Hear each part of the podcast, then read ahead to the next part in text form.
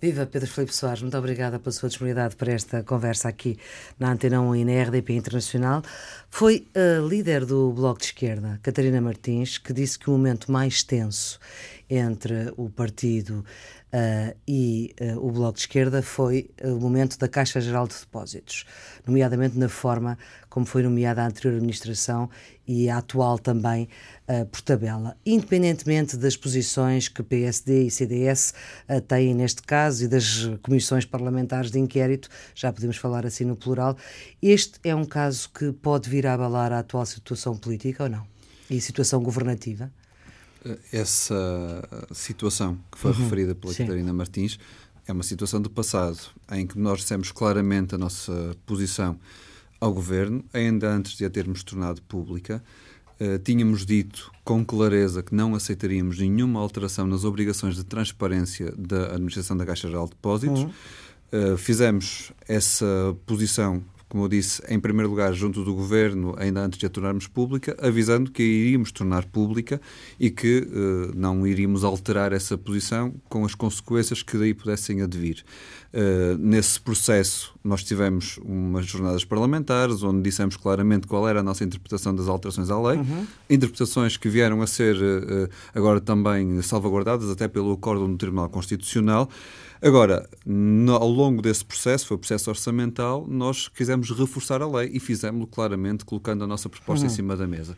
Uh, houve uma geometria na Assembleia da República que permitiu também, com, com voto no Bloco de Esquerda, fazer esta obrigação ainda mais explícita do que estava anteriormente. E a consequência foi aquela que nós conhecemos. O anterior eh, presidente do Conselho de Administração da Caixa demitiu-se com o conjunto Sim. da administração e com as consequências também políticas que há numa situação dessa. Mas neste caso, Pedro Filipe Soares, eh, e no caso do Bloco de Esquerda, não está de certa forma a dar uh, cobertura a uma situação uh, que não cumpre as tais normas básicas da transparência, uh, porque já toda a gente percebeu o que é que o governo quis fazer com esta nomeação da Caixa, de facto, não é? Ou não? Haverá ainda alguns pormenores para se aferir. Agora, o essencial está claro. Havia uma vontade do anterior Presidente do Conselho de Administração de que não se entregaria uh, as declarações dos administradores na, no Tribunal Constitucional. E por isso hum. que as regras de transparência seriam alteradas o governo teve uma posição, no mínimo, equívoca sobre esta matéria, porque publicamente nunca disse que aceitaria estas uh, vontades, uhum. condições de António Domingos, mas foi dando a entender a António Domingos que as aceitaria. Por outro lado, nunca e, disse portanto, o contrário. Isso aí é uma crítica clara. Por outro lado, nunca disse o contrário. Uh, o Governo agora vem dizer que uh, se está confortável com a decisão do Tribunal Constitucional, quando o Governo nunca disse que a sua interpretação da lei era da obrigação da apresentação das uh, declarações do Tribunal Constitucional. Sim, mas questionado sobre isso, sempre útil. disse que era preciso entregar as declarações. Aliás, há uma declaração do próprio Primeiro-Ministro a dizer muito que, ele, que ele entregou. Sim, Sim posteriormente. Mas estas minhas perguntas são no sentido de se é a atual circunstância política do Bloco de Esquerda que faz com que o Bloco de Esquerda uh, funcione desta forma. Ou seja, não havendo esta situação uh, governativa que existe, o Bloco de Esquerda estaria na primeira linha a pedir a admissão do ministro Centeno, ou não? Repare nas críticas que nos foram feitas quando nós votamos juntamente com a direita. Sim, mas isso já sabemos. Mas, mas repare nisso. Sim. Na altura diziam Uh, afinal, o, até esse momento diziam o Bloco de Esquerda está no bolso do governo e nada faz. Fizemos essa uh, materialização da nossa posição. Sim, que levou à dissonante, dissonante do governo, no tal Sim. momento tenso que houve com o governo, e as críticas foram as opostas. É que, uhum. afinal, o governo não, não respeitava a estabilidade, o Bloco de Esquerda, perdão, não respeitava a estabilidade uh, da maioria parlamentar e da ligação ao governo. E agora vemos o contrário novamente, é que mesmo depois de nós termos afirmado a nossa independência numa matéria fundamental, que era a questão da transparência, de termos dito que houvesse ou não algum tipo de promessas do Governo, do Ministro das Finanças em particular, nós não as, as acataríamos e por isso para nós não fariam nenhum tipo de validade e lutaríamos para que elas não tivessem validade, depois disso tudo dizem-nos que nós somos incoerentes. Eu acho que isso é que não faz sentido. Porque, uh, Mas a nós... minha pergunta não é essa como o Pedro Filipe Soares bem percebeu. A minha pergunta tem que ver com uh, o facto de a atual situação uh, política governativa implicar que o Bloco de Esquerda toma, em relação a esta matéria, uma posição diferente do que tomaria se, não, se fosse oposição, que neste momento não é. Há duas uh, respostas a essa, hum. ou duas vertentes numa resposta a essa pergunta. É óbvio que esta situação não é igual a outras no passado no que toca ao nosso relacionamento com o governo. E por isso aquela é excepcional e foi caracterizada por muitos como excepcional. Que isso nos retire algum tipo de exigência no que para nós é fundamental, nesta matéria da transparência é fundamental, isso não parece válido. E essa crítica não é válida porque nós demonstramos no concreto, na alteração à lei, mesmo contra a vontade do governo, que não nos calaríamos quando um princípio fundamental estivesse a ser colocado em causa. E por isso, à pergunta, e respondendo com clareza, Sim. há aqui um tratamento numa relação com o governo diferente do que havia no passado? É óbvia. Nós temos hoje uma, uma forma de diálogo que nunca tivemos com nenhum governo no passado, porque o governo está dependente de uma maioria parlamentar onde nós nos integramos. Sim, claro que, que isso nos retire capacidade reivindicativa, por um lado, uh, consciência crítica e até capacidade crítica, essa crítica que nos fazem não é uh, válida, porque demonstramos, até contra um conjunto de vozes que nos quiseram condenar na praça pública, que nós não estávamos no bolso do governo nesta matéria. Agora, há aqui um outro aspecto deste debate que me parece é que está a ser mal gerido politicamente pelo, pelo governo, já vem de, de trás, há muito antes de, deste cenário, vem desde o verão passado, Uh, mas também uma tentativa de condicionar a agenda mediática por parte de António Domingos. Isso é que me parece que não é uh, aceitável. Uhum. Uh, Dizer-se que agora se vai criar uma nova comissão de inquérito para fazer uma análise ao affair das SMS, isso é que é caricato, no mínimo. se António Domingos tem a vontade de mostrar essas SMS, como já fez a variadíssimas pessoas, então que o faça. Que não coloque a Assembleia da República, que não coloque é, os partidos políticos a reboque da sua agenda, como parece que PSD e CDS se querem colocar. E por isso, Bom, para acabar, é que vai ser a resposta para acabar com esta ópera bufa, o que nós, o repto que nós fazemos, António Domingos, é que aquilo que ele já fez pela calada a muitas pessoas, como é público, então que o faça com Sim, toda a é transparência. Que... E que depois daí se saquem todas as responsabilidades. É que nós estarmos aqui no diz que disse, no sabe-se que há umas mensagens, mas que depois não Sim. se divulgam, que se dizem muito de um bem. lado e que agora... elas não têm uh, conteúdo e do outro lado que elas têm muito conteúdo. Uhum. E andamos aqui com uma uh, nuvem de suspeição. Isso é que não é aceitável. Mas agora temos a possibilidade de ter uma comissão parlamentar de inquérito de novo putestativa sobre a Caixa, mas com outro objeto. Eu pergunto se o Bloco vai tentar tudo aquilo que estiver ao seu alcance para que esta tal Comissão Parlamentar de Inquérito, uh, cujo objeto ainda não foi, pelo menos ainda não é conhecido, na altura em que nós falamos, uh, mas já foi anunciado como sendo para ter acesso às comunicações. E as comunicações passam por essas tais SMS e temos o artigo da Constituição que não permite que comunicações, correspondência seja violada. No entanto, isto também não é correspondência privada propriamente dita. Mas o que eu lhe pergunto é, à luz daquilo que se conhece neste momento, qual é que é a predisposição do Bloco de Esquerda? É de participar ativamente nesta nova Comissão Parlamentar de Inquérito? Em primeiro lugar, o PS e a CDS têm que apresentar um texto Sim, claro. que enquadre os trabalhos dessa Comissão de Inquérito. Esse texto tem que cumprir a lei Coisa que, por exemplo, o anterior texto não cumpriu na sua versão inicial e teve uhum. que ser corrigido por PSD e CDS. Sabemos que eles não são os uh, dos melhores exemplos de cumprimento das leis em Portugal. Por isso, esse é o primeiro ponto é uma comissão de inquérito putestativa que tem que ter um texto e um mandato que cumpra a lei. E por isso não depende de uma votação do Bloco de Esquerda, é putestativa, é direito Sim, dos claro. seus proponentes. Não depende sequer da vontade do Presidente da Assembleia da República. É o direito de um grupo parlamentar, de um conjunto de deputados uh, que o façam. Tem é que cumprir a lei. E esse é um aspecto fundamental. Há uma jurisprudência na Assembleia da República que tem cobertura na lei e até defendida por um anterior Presidente da Assembleia da República de direita, Mota Amaral, que uhum. disse numa outra comissão de inquérito que, as SMS estariam fora uhum. da alçada da comissão de inquérito.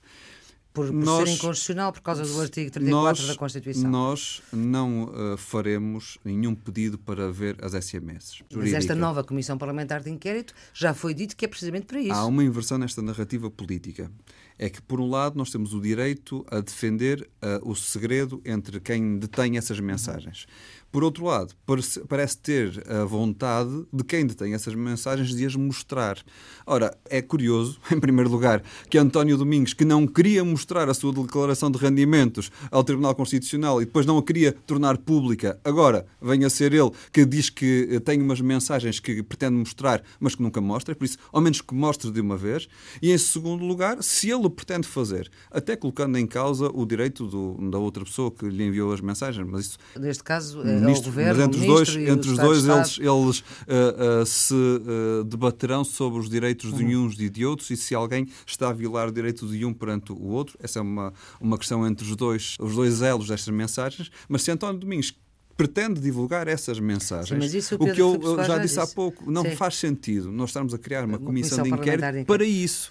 Ah, Sim, mas esta mas como é, é mas é que aí a, a, iniciativa não depende de si. Exatamente, Ela já está criada, é nós, portanto, ou vai ser é criada. Nós, uh, por isso é que eu disse de início que não hum. é, não, não é uh, não, nem votaremos contra nem a favor, ela não depende do nosso Sim, voto. mas o que eu quero perceber é se, e já terá havido reuniões sobre isso, e já terá havido conversas sobre isso, e, e é disto também que se fala, o que eu gostaria de perceber era se a esquerda vai mesmo, por exemplo, deixar esta comissão potestativa uh, parlamentar sem quórum, por exemplo. Aí não há comissão.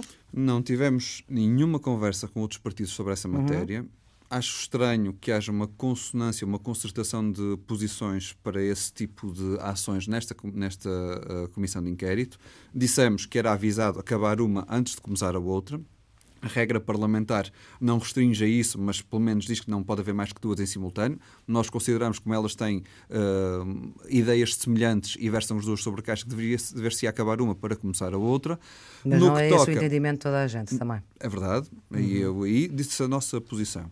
No que toca uh, à comissão de inquérito, ela tem que, em primeiro lugar, cumprir a lei. E, e esse só nós podemos uh, ter uma, um, pronúncio, um pronúncio político sobre o conteúdo da comissão de inquérito quando conhecemos o texto da comissão de inquérito. E à entrada para esta entrevista, eu ainda não conhecia esse, Sim, esse texto. Não se conhece, pelo menos ainda não foi divulgado. Mas se o texto for para ter acesso às comunicações entre António Domingos e o governo, em seu entender, não cumpre a lei ou no entender do Bloco de Esquerda não cumpre a lei? Não, no entender até da jurisprudência da Assembleia da República, de Mota Amaral, uh, deputado, ex-deputado do PSD, que dizia que não deveria haver acesso a comunicações uh, privadas. Mas como disse... Portanto, sendo mas, assim, esta Comissão Parlamentar de Inquérito Potestativa Não, não somos nós. Aí, se calhar não verá a luz mas aí, com toda, com toda a transparência, não somos nós, o Bloco de Esquerda, Sim. nem é nenhum dos outros grupos parlamentares, quem determina o que é que é legal ou o que é que não é legal. Uhum. E nesse aspecto, por exemplo, no que, no que toca à, anterior Comissão de Inquérito, o Presidente da Assembleia da República pediu o parecer jurídico à consultora jurídica do Parlamento, sim, que é sim. é uma pessoa que advém da, da Procuradoria-Geral da República. E por isso, não seremos nós que determinaremos se o objeto uhum. cumpre ou não a legalidade. E estamos, uh, podemos ter uma opinião política e teremos, com certeza, não, te, não temos então, essa vertente suas... de validar ou invalidar a legalidade da Comissão Opiniões de Inquérito. Opiniões políticas eh, de outros protagonistas. Há aqui um protagonista importante no meio disto tudo, que é o Presidente da República, uh, que diz que não fala de tudo, se, se, reparar bem, não fala sempre de tudo, mas que de algumas coisas fala. E em relação a esta questão, uh, fez um, um, enfim, publicou, não é bem propriamente um comunicado, mas publicou uma nota no site da Presidência e veio dizer que, uh, no fundo, mantinha a confiança, se bem que não é ele que tem que manter a confiança, é o Primeiro-Ministro, isso também sabemos, mas lembrando a crise de 2013 com a demissão do Ministro uh, Vítor Gaspar. Acha que o caso é paralelo? Não, não tem nada a ver. Em primeiro lugar, porque a crise de 2013 foi desencadeada por guerras dentro do governo. Não parece ser o caso neste contexto. Aliás, Sim, mas o impacto, ele, ele, também não estava a dizer que, que não, não, havia de facto paralelo entre o, o, ministro Gaspar e o ministro Centeno, mas sim vou, uh, com o impacto vou, vou, da demissão de, de, de, há, do há ministro das Finanças. Tenho vários argumentos para demonstrar uh, esta opinião. Que é a estabilidade do sistema financeiro mas, em primeiro lugar, nacional. não havia esta, uh, esta divisão dentro do governo, agora não se coloca. Uhum. Estávamos num contexto em que a Troika estava presente no país e que a avaliação que o país tinha continuadamente na altura agora também não sofre na mesma medida. A chantagem que existe dos mercados pode ter paralelo, mas eu devo dizer que nenhuma, uh, nenhum soberano de um órgão de soberania português pode estar refém dos mercados. E por isso nós não acompanhamos esta parte da reflexão do Presidente da República. Se ele quis aí encontrar alguma validade para uh, a sua opinião, é uma escolha dele. Mas nós não reconhecemos aos mercados uh, a veleidade de terem uh, a opinião sobre quem está ou deixa de estar no governo de Portugal. Aliás, esta maioria parlamentar constituiu-se contra a vontade dos mercados. Uma das chantagens que foi feita sobre ela, uhum. chantagem de PSD, CDS e do anterior Presidente da República, que criou uma crise política uh, de mais de um mês à custa uh, dessa chantagem, é que ela seria incompreendida pelos mercados. Não foi. Demonstramos que nós não governamos para os mercados e que as escolhas políticas que uh, determinam esta maioria parlamentar não, é uma, não são escolhas políticas para agradar a mercados, uhum. mas para agradar as pessoas. Por isso, essa vertente no que toca à argumentação do Presidente é dele, nós não acompanhamos. No que toca à estabilidade do governo, eh, essa uh, parece-me que é uma opinião que foi secundada pelo Primeiro-Ministro. E nessa matéria não há aqui uma novidade. Uhum. O Presidente da República, como disse, e eu queria realçar essa vertente, não tem que ter ou deixar de ter confiança no Ministro. E essa utilização do poder que um Presidente da República tem para uh, determinar quem tem o seu aval, deixa de ter seu aval no governo, pode ser perigosa para um Estado uh, democrático como Portugal. E por isso, nós gostaríamos que o Sr. Presidente da República se cingisse às suas funções. Como é óbvio, ele pode ter ou deixar de ter confiança no governo, em membros do governo particular, não parece que seja a, a sua função. Uh, neste caso, ele tomou a opção de promulgar um decreto de lei do governo que alterava uhum. o estatuto do gestor público. Se ele o fez de forma imponderada, sem ter consciência de todas as uh, consequências dessa promulgação, então tem que vir dizer que o fez. Se está agora a utilizar este caso para lavar as suas responsabilidades, isso é que me parece que é abusivo, porque... Uh, Mas acha que, acha que pode passar por aí? Em primeiro lugar, eh, nós foi ainda claro ao país se quando ele promulgou o decreto de lei, se tinha consciência de todas as implicações desse decreto de lei. Se o promulgou, a única a mensagem que ele tem no ato de promulgação tem a ver com o valor dos salários. Não me lembro, já lá vão alguns meses, hum. mas não tenho memória de ele ter colocado aí alguma ideia sobre a entrega das declarações ao Tribunal Constitucional. Ora, se bem que eu tenha sempre dito em declarações públicas quando estourou esta uh, polémica que foi meses mais tarde. Foi meses mais, sim, mas, e por isso, uh, uh, nós podemos, ele pode ter uma opinião e dizer que nunca foi uhum. sua intenção uh, promulgar um decreto que retirava essas obrigações. Como se viu, diz agora Sim. o Tribunal Constitucional, de facto não há como consequência desse decreto, decreto uma retirada das obrigações de transparência. Agora, ele não pode vir dizer é que uh, o ato de promulgação é um ato apolítico e administrativo. Isso é que não é. É um ato administrativo, sim, mas com política. E ele, a partir uhum. do momento em que aceitou uh, promulgar aquele decreto, de certa forma também tem responsabilidade no ato de promulgação e no ato de, uh, do conteúdo político desse próprio decreto. Uhum.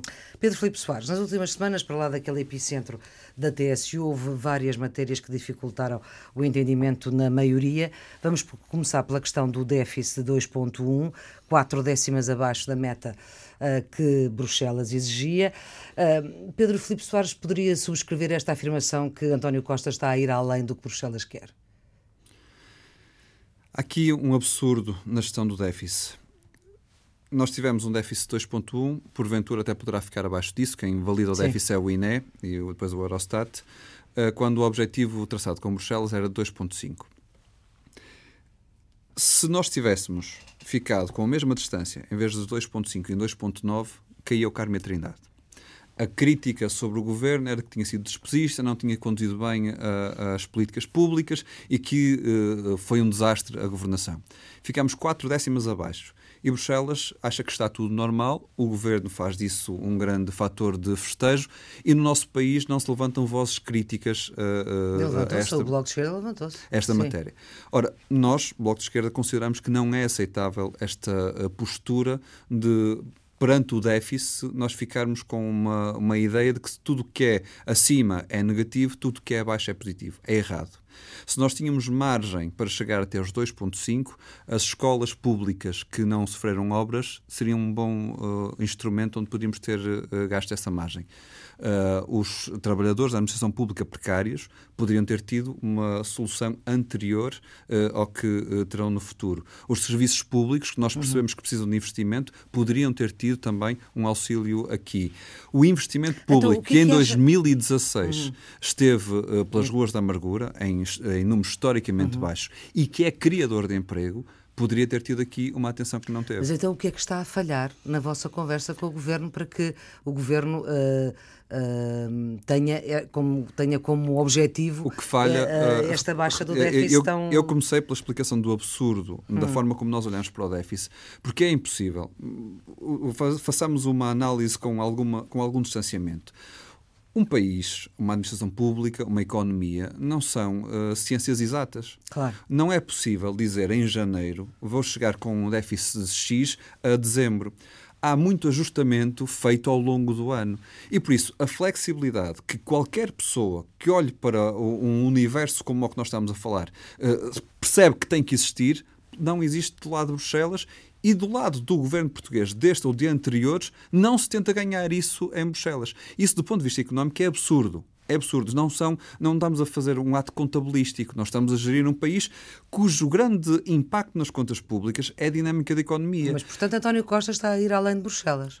Não, eu queria concluir isto, é, é, é, esta ideia, porque depois se percebe que qualquer Ministro das Finanças, como Mário Centeno o hum. fez, ande todos, o, todo o ano a tentar restringir ao máximo uh, qualquer uh, pagamento feito pelo Estado. E por isso depois chega a novembro, dezembro e é aí só que percebe qual é que vai ser o seu déficit final. Mas aí já é tarde para ter uma política estratégica de investimento. Aí já é tarde para andar a responder aos problemas que durante o ano uh, existiram. E essa uh, ideia de que nós andamos nos dois últimos meses do ano ou a correr atrás do prejuízo, porque o déficit afinal não vai ser cumprido como era uh, o objetivo inicial, ou então com uma folga inusitada, não dá a um país como Portugal capacidade de ter escolhas estratégicas verdadeiramente válidas. E este é que é o absurdo mas desta, isso significa que em 2017 o Bloco de Esquerda não aceita, por exemplo, que o Governo faça isto? Isso significa que nós devemos aprender que nem tudo se resume ao Excel que o Ministério das Finanças tem, que já provou estar errado várias vezes, como nós dissemos ao longo do tempo.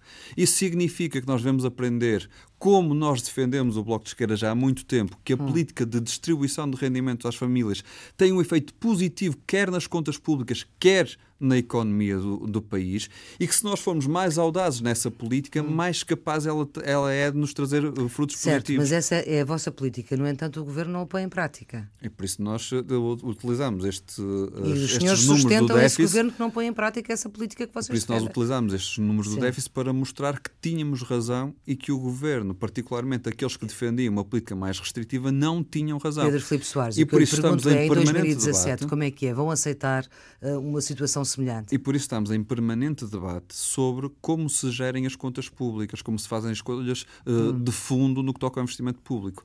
O governo percebendo que tinha um problema nestes nossos debates de sustentar a sua opinião, já foi desde o início tentando organizar os fundos comunitários para haver investimento uhum. público no país. E nós achamos que é positivo. É importante que haja esse, essa aplicação do Mas dinheiro comunitário. Quanto mais rapidamente uh, o, o, acontecer, melhor.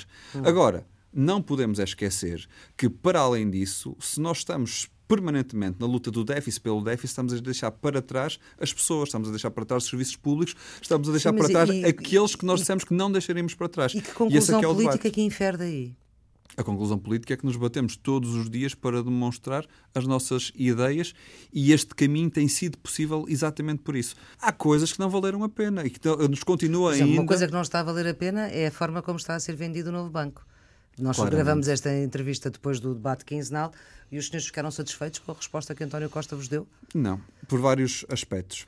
Uh, em primeiro lugar, na ideia que existe, que é uma subscrição da narrativa do governo PST-CDS, de que os 3.900 milhões de euros que o Estado colocou hum. no fundo de resolução que vão ser pagos e que são dinheiro público. Todos nós já percebemos que esse dinheiro é dinheiro que se perdeu, que nós colocámos para, parar, para pagar um buraco que era privado, mas que era dinheiro de todos os contribuintes. Mas isso António Costa, o Primeiro-Ministro, negou. Mas nós discordamos dessa interpretação e uhum. consideramos que ela é errada. E eu posso uh, esgrimir argumentos para demonstrar isso. É que uh, se, se Vejamos, esse dinheiro já deveria ter sido pago em 2016. O governo adiou esse, o pagamento desse dinheiro para 2017. Chegaremos ao final de 2017 porque a data limite uhum. neste momento é 31 de dezembro de 2017, e vai adiar por mais 20, 30, 40 anos. Na prática, os bancos nunca vão pagar esse dinheiro. E, no entanto, nós já o pagamos enquanto dívida pública, nós já o pagamos enquanto contabilização para o déficit do Estado. E por isso, no que toca a, até que o governo nos prove que está a receber esse dinheiro, uhum nós não vemos nenhum cêntimo de, de, de, volta. Pelo contrário, todos os indícios, incluindo os indícios das negociações que estão a existir com a Comissão Europeia, uh, até auxiliados pelo FMI neste contexto, nos demonstram que o que o Governo está a preparar é esse pagamento em décadas, que na prática significa que vai ser uh, a inflação a comer essa, essas obrigações dos bancos. Por isso, Começando, ponto número um, nós já metemos nesse banco 3.900 milhões de euros dos contribuintes. E, portanto, não acredita quando Se António Costa diz pagamos, que não vai custar aos contribuintes. Já custou. Sim. Mas já custou, já lá metemos, já contou para déficit, já contou para, para uhum. dívida, já lá metemos esse dinheiro. O que, o que nós discordamos de António Costa é que nós não vamos vê-lo de volta. E ele considera que os bancos vão pagar esse dinheiro. Todos nós percebemos que não, não é verdade. Uhum. Depois o governo diz que há três condições para vender o novo banco. Uma é que não haja garantias públicas. Segundo, que exista uma política de apoio às PMEs. Terceiro, que haja uma garantia pela durabilidade do banco, por um investimento que seja Sim. constante ao longo do tempo. Vamos ver então aquilo que é conhecido deste dossiê. Em primeiro lugar, temporalidade. Qual é a, a, a, ideia de se dizer que um banco afinal vai ser protegido no tempo quando a Lone Star se compromete apenas a ficar com o banco na posição acionista de 75% ou uh, com outros uhum. acionistas nacionais durante três anos? Mas e quê? Daqui a três anos não temos garantia nenhuma de que o banco esteja no nosso país e que esteja a funcionar, que esse é um aspecto essencial. Segundo ponto, proteção das, das PMEs. Basta olhar por que alguns empresários do nosso país têm dito da missiva que receberam da Lone Star, onde prometia os tais 6 mil milhões de euros de investimento uh, nas PMEs, e a resposta que eles dão para percebermos que não existe lá nada. Mais, não existe investimento para uh, crédito para PMEs, mas existe claramente uma uh, vontade de executar o mais rapidamente possível o crédito mal parado que uh, o, banco, o, novo banco tem. Portanto, mas esse crédito mal parado mais uma nódoa na vossa esse crédito, relação esse crédito entre mal parado o, vai ser e o governo. Esse crédito mal parado vai ser hum. um ataque às PMEs e a muitas pessoas que também têm créditos junto desse banco. E é isso que nós não podemos hum. aceitar.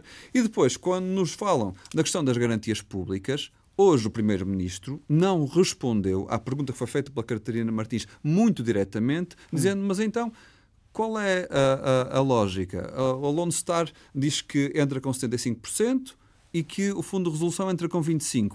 E depois, quando se tiver que resolver os problemas de crédito mal parado, como é que isso uh, se, verifica? Ninguém acredita, ninguém de hum. nós acredita que a Lone Star pede 25% ao fundo de, de, resolução para se manter na administração do novo banco uhum. e depois não vai exigir alguma contrapartida por, por causa dessa presença. Porque essa presença existe lá exatamente para obrigar a que algum tipo de contrapartida seja, seja dada. E é isso, e por isso as três premissas que o governo tinha Sim. colocado demonstram que não estão a ser realizadas com esta escolha que o governo por sugestão do Banco de Portugal, uh, pretende tomar. Da parte do Bloco de Esquerda, nós dizemos uma coisa muito simples. Já metemos 3.900 milhões de euros neste banco.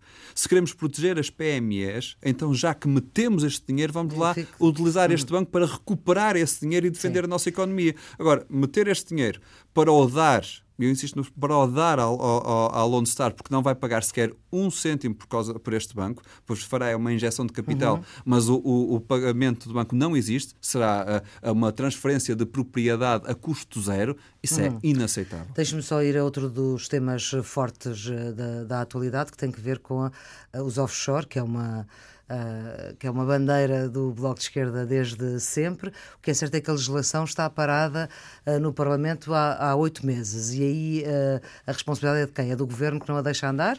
Ou é também dos partidos que apoiam o Governo que não estão a... Pior do que isso. Então. Pior do que isso. É... Há matérias que tinham resolvido, uh, este, nós estamos a falar de 10 mil milhões de euros que se fugiram do país. 10 mil milhões de euros é uma enormidade. É mais do que se paga num ano pelo Serviço Nacional de Saúde. E do Serviço da Dívida e tudo Serviço isso. da Dívida, exatamente. Uh, 10 mil milhões saíram, de euros que escaparam ao fisco, digamos assim. Não foram, foram investigados. Saíram sim, do país sem serem investigados sim. como deveriam ter sido investigados. Até... E ficámos a saber agora que também Pedro Passos Coelho também não sabia quando era Primeiro-Ministro. Também não, Mas não, isso não é, é, o jogo de passa-culpas dentro da anterior coligação, uhum. em que PSD agora que pretende atirar isto para cima do CDS uhum. é, o que, é o que dá a entender. Mas neste contexto, nós temos 10 mil milhões de euros que fugiram do país. E nós, em junho passado, até fui, foi uma carta minha para cada um dos grupos parlamentares dizendo isto é um problema, vamos fazer alguma coisa para resolver o problema. Fizemos um agendamento putestativo, Sim. a Maria Flor sabe, sabe, sabe uh, o que é que significa, mas para explicar, é uma marcação em que um partido tem uh, a possibilidade de ter só os seus projetos, mas nós dissemos nessa carta, temos abertura para quem quiser discutir esta matéria que é tão relevante que o faça, uhum. e todos os partidos vieram a, a esse debate. Mas, no entanto, PSD, CDS e PS rejeitaram, porque votaram contra uma proposta do Bloco de Esquerda que visava exatamente uh, impedir que estas transferências acontecessem. Ora, sim, o que nós temos. Estas transferências já aconteceram. Nós, nós sim, depois, mas elas continuam a, mas elas continuam a acontecer. Mas elas continuam a acontecer.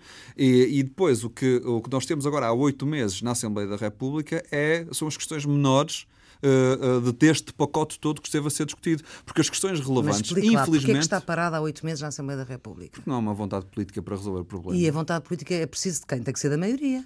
Da, esquerda, da, nova maioria. O Bloco de Esquerda já apresentou as propostas, hum. infelizmente elas foram chumbadas.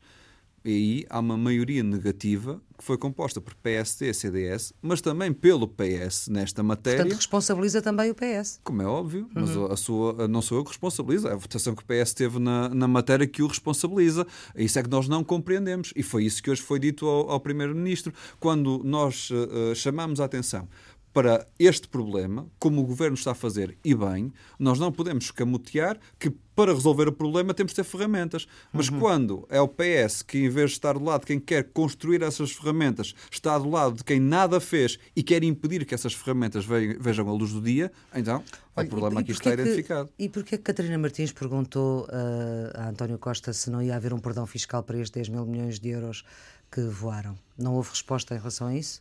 Porque é, infelizmente é uma cena já demasiado vista no nosso país. Veja-se bem, o, o primeiro Faz sentido fiscal... fazer uma comissão de inquérito para ver onde é que para este dinheiro e porque é que este dinheiro desapareceu com, assim? Nós estamos com um debate uh, que nasceu torto sobre este tema. Hum. Uh, nós porque o debate sobre comissões de inquérito, neste momento, é um, é um debate que já parece que qualquer Sim. coisa que acontece, agora vamos sacar da cartola uma comissão de inquérito, em que mais se disputa não a verdade ou o apuramento de factos, mas sim aparecer na comunicação social a dizer temos aqui uma, uma coisa nova para mostrar. Eu creio é, com alguma uh, calma de quem quer realmente resolver o problema, que em primeiro lugar se deve ouvir os dois secretários de Estado. Sim. Já está uh, marcada a sua vinda à, à, à, Comissão. Os dois virão, quer dentro do Governo, quer do atual Paulo Governo. Núncio, quer Rocha, Rocha. Exatamente. Depois de nós avaliarmos o conteúdo das suas declarações, a informação que eles trarão à Assembleia da República, aí deliberaremos se vale a pena uma comissão de inquérito ou não. Uhum. Da nossa opinião, o problema principal reside na lei. Reside numa inação da autoridade tributária, que, que, por inação permitiu que estes milhões fugissem do país sem ser investigados, mas também na lei que permite essa inação da autoridade tributária. E por isso nós achamos que é uma alteração à lei que vai resolver isto. Que isso signifique que não há responsabilidades políticas? Veremos. Não estamos aqui, por exemplo, a isentar de responsabilidades Paulo Núncio. Paulo Núncio que estava num gabinete de advogados que ajudava os seus clientes a ter a construção da engenharia financeira para não pagarem impostos e também para fazer transferências para offshores. Uhum. Foi para secretário de Estado, regressou para, mesmo, para as mesmas funções. Ora, provavelmente há aqui responsabilidades que devem ser investigadas. Estamos já na reta final da nossa conversa, Pedro Filipe Soares. Uh, há um grupo de trabalho sobre a dívida, sobre a reestruturação da dívida. Esse relatório, há quem diga que ele já está terminado, que o Governo não quer pôr lá a sua assinatura. O senhor faz parte desse grupo de trabalho com o Governo, uh, com o PS e por parte do Bloco de Esquerda. Como é que estamos? Uh, temos relatório, não temos relatório desse grupo de trabalho? Que reestruturação da dívida? Está em fase de conclusão o relatório. Teremos um prazo relativamente curto para ele poder ser apresentado. Uh, Esse curto é que é semanas?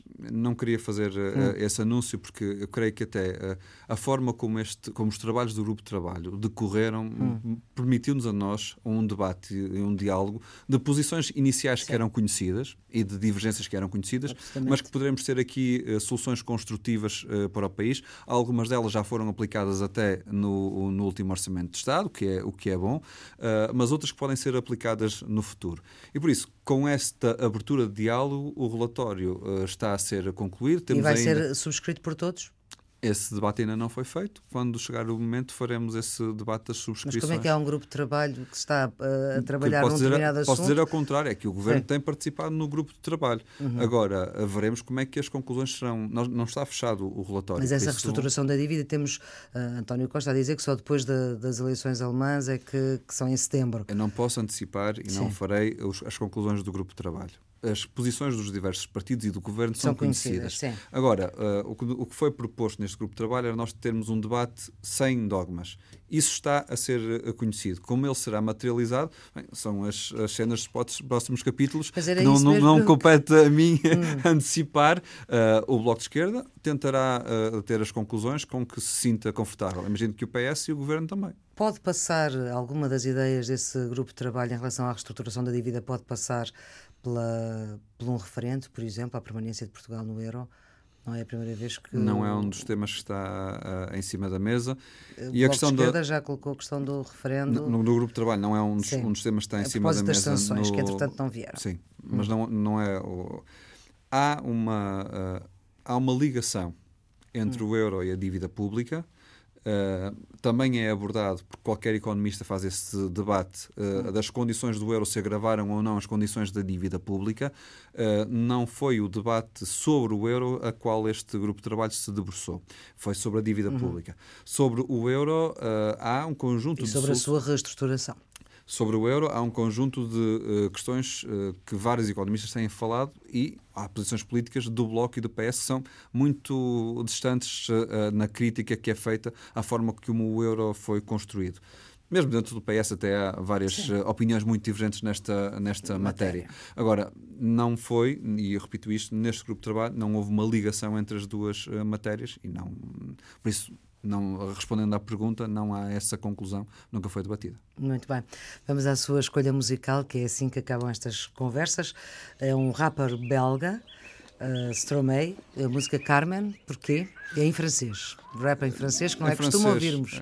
É, é, a música é baseada uh, numa das áreas da, da Carmen de Bizet, da ópera. Uhum. Uh, é uma crítica ao abuso das uh, redes sociais e, particularmente, começa com o, com o Twitter, em que ele a primeira frase da Carmen é uma descrição do, sobre o amor, dizendo que o amor é um pássaro rebelde, e ele, na, nesta música, diz que o amor é como o pássaro do Twitter, e faz lembrar o, o presidente dos Estados Unidos, Donald Trump, tem utilizado o Twitter exatamente com esse abuso, não só de redes sociais, mas das ideias que eh, muitas vezes as redes sociais têm perpassado, e ele uh, demonstra com os seus tweets todo o ódio, toda a campanha negativa de divisão de, de um país e de divisão do mundo, uhum. que também está a ser ser uh, criticado nesta escolha da, da música. Muito bem. Ficamos então com esta sugestão musical de Pedro Filipe Soares, Stromae, Carmen. Em fundo, esta entrevista que pode ser sempre vista uh, nos sítios habituais da net e está sempre, sempre, sempre em podcast. Tenham um bom dia.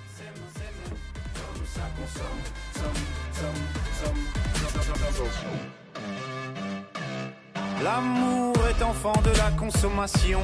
Il voudra toujours, toujours, toujours plus de choix. Voulez, voulez-vous des sentiments tombés du camion? L'offre et la demande pour unique et seule loi. Regarde à toi. Mais j'en connais déjà les dangers. Moi j'ai gardé mon ticket. S'il le faut, je vais les changer, moi. Regarde à toi. Et s'il le faut, j'irai me venger, moi. Cet oiseau de malheur, je le mets en cage, je le fais chanter, moi. Regarde à toi. Si tu t'aimes,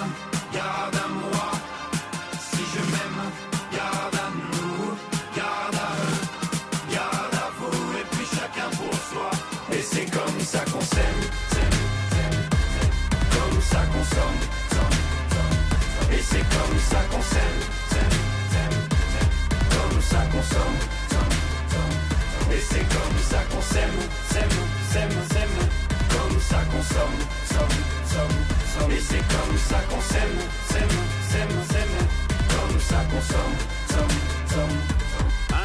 Un jour tu aimes, un jour tu jettes, mais un jour tu payes, un jour tu verras, on s'aimera, mais avant on crèvera tous comme des rats.